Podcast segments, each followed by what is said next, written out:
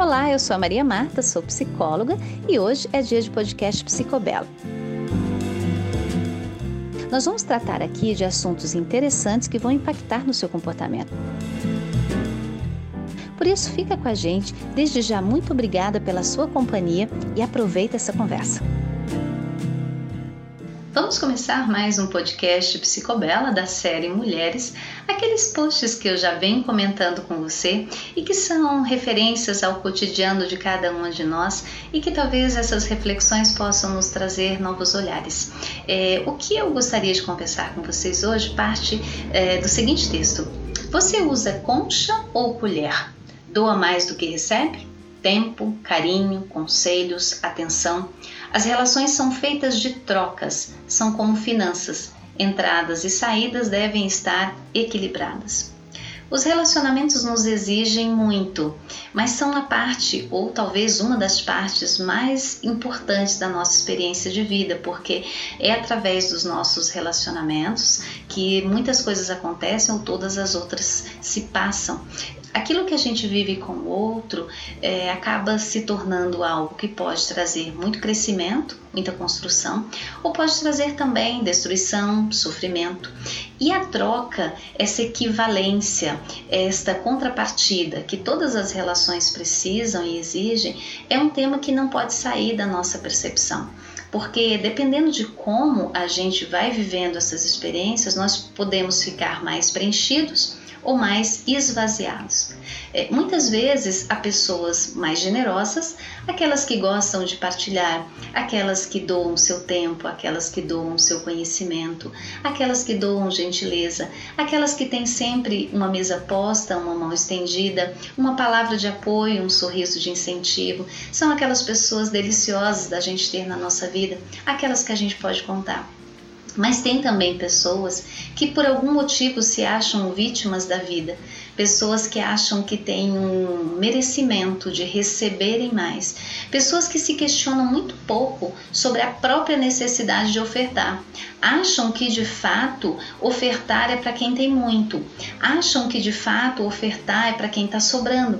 Recentemente eu repostei é, um texto é, que estava no Facebook a respeito de uma experiência supostamente vivida pelo Bill Gates, em que ele, nas suas andanças, nas suas viagens pela vida, é, ainda quando não era Bill Gates, é, ele ganhou algumas vezes é, jornais é, de um vendedor de jornais. E passado muitos anos, muito tempo depois, ele novamente encontra esse senhor vendendo seus jornais, é, sendo que nesse momento ele já era Bill Gates. Ele então, bastante é, é, impressionado, dirige-se até esse senhor e conversa com ele. E ele diz: Você lembra quem eu sou? E ele diz, ou ele pergunta, você sabe quem eu sou? Ele diz, sim, eu sei, você é o Bill Gates. E, e daí ele quer comprar então o jornal e e quer pagar pelo jornal ou quer fazer é, uma reposição talvez por todos os jornais que ele já havia recebido daquele senhor.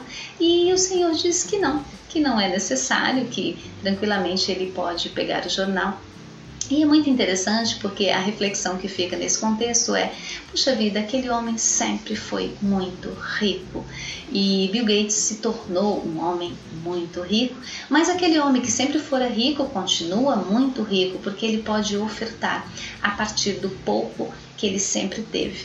Então isso é uma coisa muito interessante porque algumas pessoas sinceramente pensam que elas devem receber porque elas têm pouco, mas elas nunca se preocupam com o que elas têm que ofertar.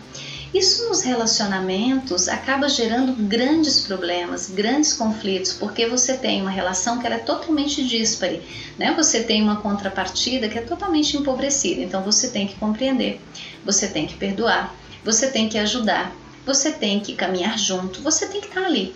Mas a contrapartida é sempre muito reduzida.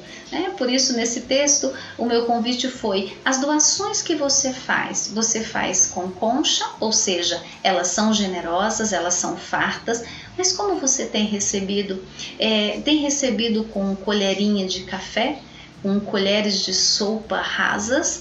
O que é que você tem recebido? Às vezes, é, esse tipo de troca ou a ausência dela ou essas pobres trocas, elas acabam gerando sobrecarga nos relacionamentos. Isso pode ser desde as tarefas domésticas, que são pouco equivalentes, até as contas é, pagas, né? Seja nas saídas entre amigos, sejam no cotidiano de uma família. Essas trocas também podem ser relativas às tarefas domésticas com seus filhos, é onde a recíproca deles é muito pouca e onde você muitas vezes pede pouco, porque afinal de contas você tem para doar, ou porque muitas vezes aquela pessoa quando vai ofertar vai ofertar com a cara feia, com é, comportamentos é, que de incômodo. Como você tem pensado a respeito das suas trocas, né? Será que é possível a gente viver um relacionamento ou relacionamentos apenas de, de via única, apenas onde você oferta, você doa, você doa, mas você não recebe? Ou é o contrário? Você tem percebido que você recebe tanto, que a vida tem sido generosa, que as pessoas têm sido bondosas, mas e você? tem ofertado o quê? Porque tem pessoas que acham que para ofertar precisam ser muito ricos, ricos de ideias, ricos de dinheiro, ricos de tempo, quando na verdade a escolha em ofertar é uma decisão que você tem. A partir do que você tem, o que é possível ofertar? Né? Será que nós estamos sendo suficientemente generosos com o conhecimento que temos, com o tempo que temos, com as vontades, as ideias que temos? É claro, nós temos que valorizar nossas ideias e a maneira de ofertar não é apenas gratuitamente, às vezes você pode ofertar as suas ideias, você pode ofertar algum feito que também possa é, gerar ganhos, afinal de contas, o nosso trabalho é um grande recurso e é uma forma de trocas onde a gente pode ter a aquisição é, de recursos importantes para a condução da nossa vida. Então, as trocas elas estão presentes em todos os sentidos. Não existem relações sem trocas. Isso está, estão, as trocas estão em todas as áreas da nossa vida. Como é que a gente tem pensado nisso? Né? Nossos relacionamentos têm sido com pessoas que nos sobrecarregam de pedidos, mas chegam muito pouco com surpresas e com ofertas.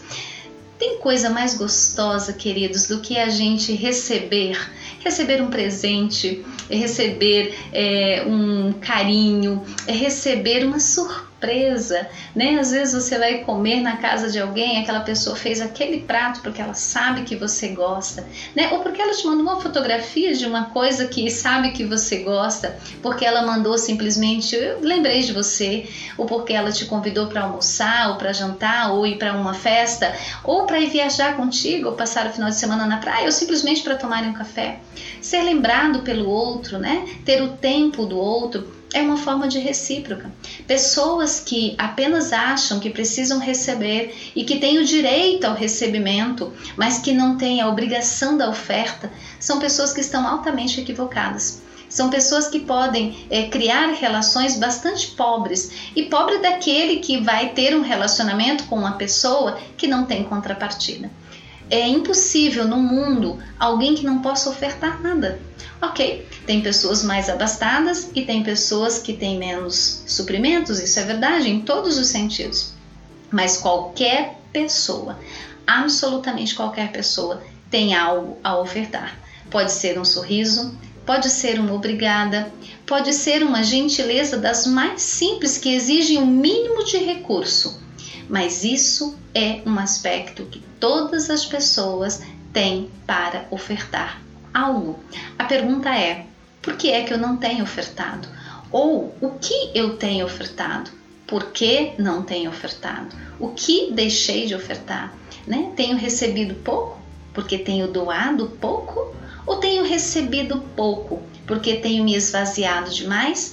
Isso é uma pergunta que eu gostaria que você refletisse. Afinal de contas, a vida é feita de trocas, né? Todas as trocas são importantes de alguma forma, em alguma, de alguma maneira, em alguma extensão. Por isso, avalie. Avalie como estão suas trocas, avalie como estão os seus relacionamentos e a natureza das trocas. Porque se você estiver ofertando conchas e recebendo em colherinha de café, meu amigo, minha amiga, vai existir algum momento em que você vai estar tão esvaziado, tão murcho, tão cansado. Isso pode trazer desalento, decepção e até ressentimento. Reveja isso e faça de um outro jeito, faça de uma outra forma.